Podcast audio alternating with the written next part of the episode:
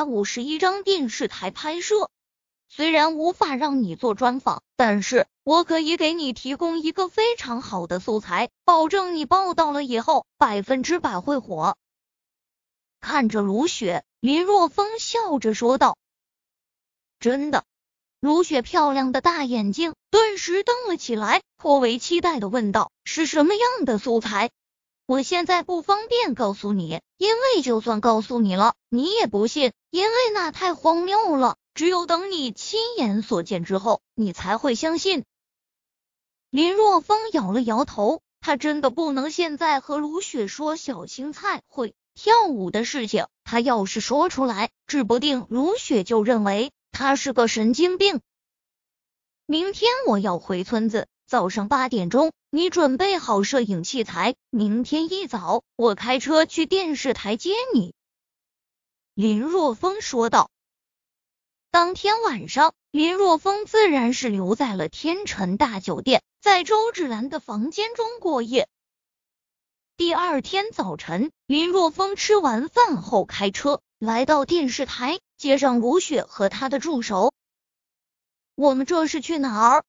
如雪的助手是一个萌妹子，坐在颠簸的汽车中，望着越来越是荒凉的大山，脸上发白的问道：“他可是看过不少将妇女拐卖到穷乡僻壤去的新闻报道，那情形和现在差不多，一片荒凉崎岖的山路。”如雪心中也在敲退堂鼓，不过当他想到去的是小林村后，心中的惧意稍减，因为小林村现在可是一个很有名的地方。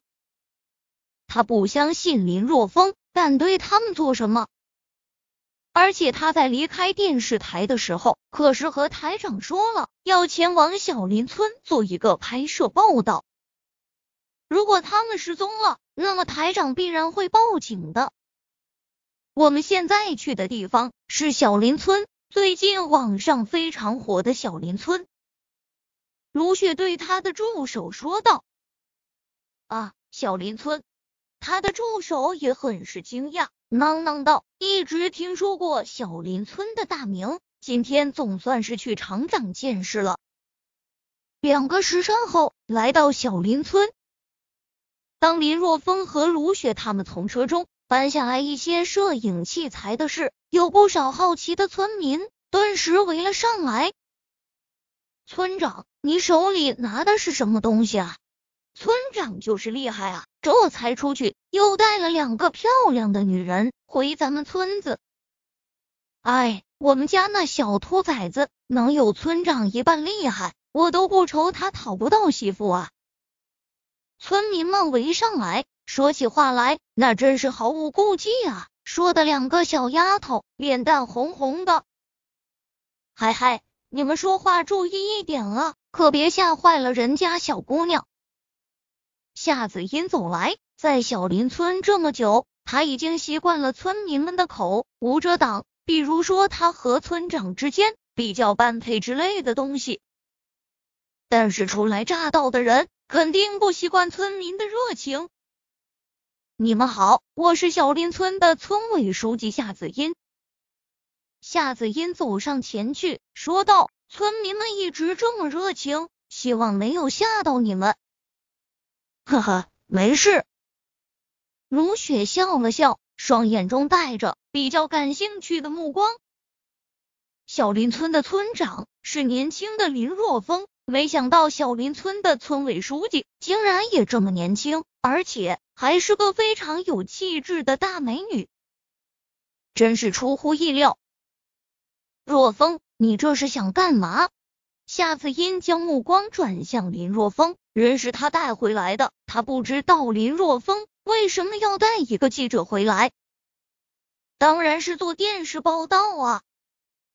林若风没好气的。翻了一个白眼，不然呢？你以为是要拍摄你和我的床上动作片啊？你给我去死！夏子嫣狠狠的在林若风腰间软肉上拧了一下，咬牙切齿的说道：“林若风，你以后再和我口无遮拦的，我让你好看！”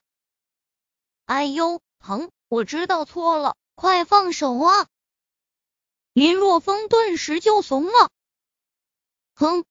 见林若风认错，夏子音这才饶过他。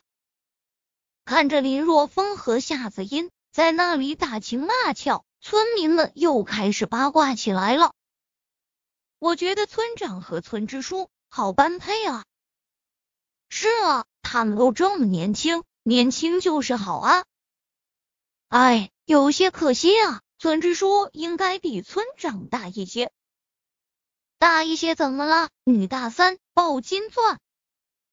就是，自从村长和村支书换了，你看我们小林村完全变了个样。要是他们的事真的成了，那是我们整个村子的福气啊！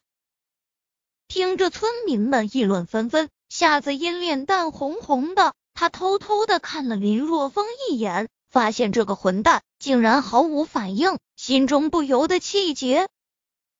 这个混蛋脸皮太厚了，竟然无动于衷。你要做什么电视报道？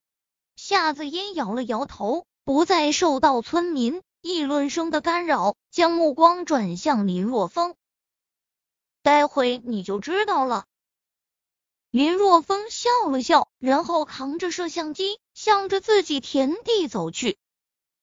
由于田地的位置在半山腰上，让卢雪和他那萌萌哒的小助手扛着这么沉重的摄像仪器，显然是非常不合适的。